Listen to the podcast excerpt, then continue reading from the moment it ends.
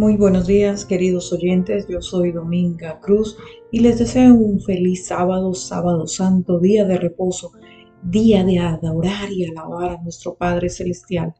El devocional para hoy 9 de diciembre lleva como título Principios laborales.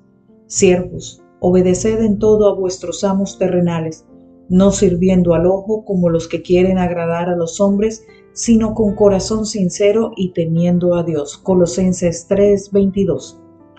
Pablo escribió a los creyentes colosenses para establecer los principios que deben gobernar las relaciones familiares, laborales y eclesiásticas. La sociedad, la iglesia y la familia serían grandemente beneficiadas si conviviéramos bajo esos principios. Los capítulos primero y segundo de Colosenses me han sido presentados como una expresión de lo que deben ser nuestra iglesia en todas partes del mundo. Algunos creen que Pablo escribió ese pasaje para referirse solo a Onésimo, el esclavo que se había convertido al cristianismo. Colosenses 4 o 9. Había tenido un conflicto severo con su jefe Filemón, dueño de esclavos y miembro de la iglesia colosense. Filemón 1, 10 al 18. Pero también es aplicable a la relación jefe-empleado en el contexto moderno. La obediencia a tus superiores solo termina cuando compromete tu fidelidad a Dios. La obediencia a nuestros superiores laborales debe ser voluntaria y está enmarcada dentro del contexto de nuestro temor a Dios. Si eres jefa o jefe o empleador, facilita la obediencia voluntaria. Recuerda que tú mismo estás bajo la supervisión divina y cualquier injusticia que cometas con tus trabajadores será juzgada por el jefe supremo. La expresión no sirviendo al ojo significa no basar nuestro servicio en las apariencias, hay quienes son fieles, honrados y eficientes solo cuando están siendo vigilados o cuando tienen intereses personales. Pablo denunció esa hipocresía.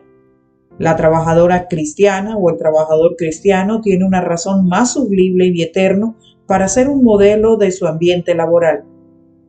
Su eterno temor a Dios. Cuando trabajas no solo lo haces para un patrón visible y temporal, sino para agradar a Dios, tu verdadero jefe a quien tendrás que rendir cuentas. Dios recompensará a quien haga su trabajo en forma responsable y eficaz. El temor a Dios alcanza incluso las relaciones interpersonales, la razón por la cual el enemigo se ha encargado de que no haya temor de Dios en los corazones es para llenarlos de envidia, rencores, resentimientos y venganzas. La armonía se está esfumando de la sociedad, la familia y la iglesia, Nadie puede practicar la verdadera benevolencia sin sacrificio. Solo mediante una vida sencilla, abnegada y de estricta economía podemos llevar a cabo la obra que se nos ha sido señalada como representantes de Cristo. El orgullo y la ambición mundana deben ser desalojados de nuestro corazón. En todo nuestro trabajo ha de cumplirse el principio de abnegación manifestando en la vida de nosotros la vida de Cristo. Padre Santo, bendito y alabado sea tu nombre. Hoy día de reposo, hoy día de descanso, queremos alabarte, queremos adorarte, queremos decirte, Señor, que nos encontramos aquí para poder reverenciarte y darte toda la gloria y la honra, Señor.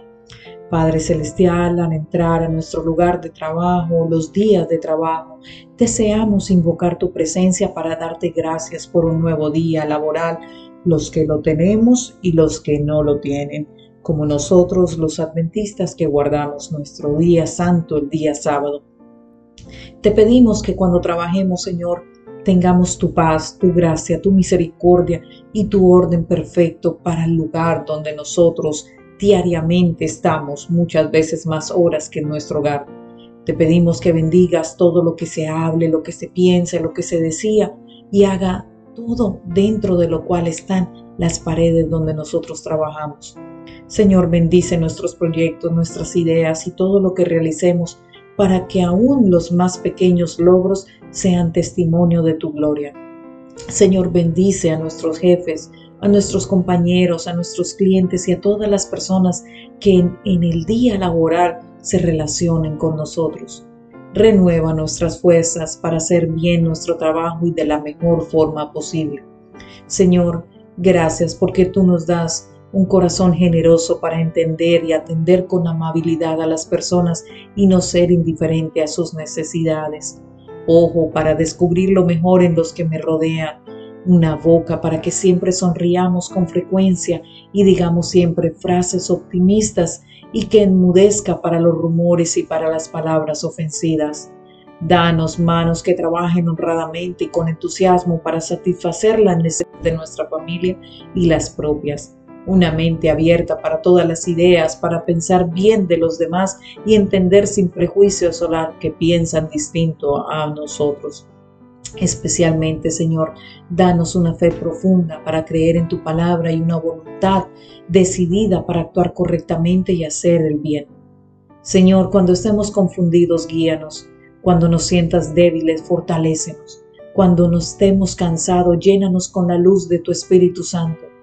Gracias, Señor, por cada día de trabajo y que se haga de la manera como se haga, Señor, pero siempre que esté bien bajo tu palabra y tu mandamiento. Gracias Señor, porque cuando finalizamos nuestro día de trabajo, nos conduces con seguridad a nuestras casas, a nuestros hogares. Muchos aquí en Estados Unidos vamos a un segundo trabajo.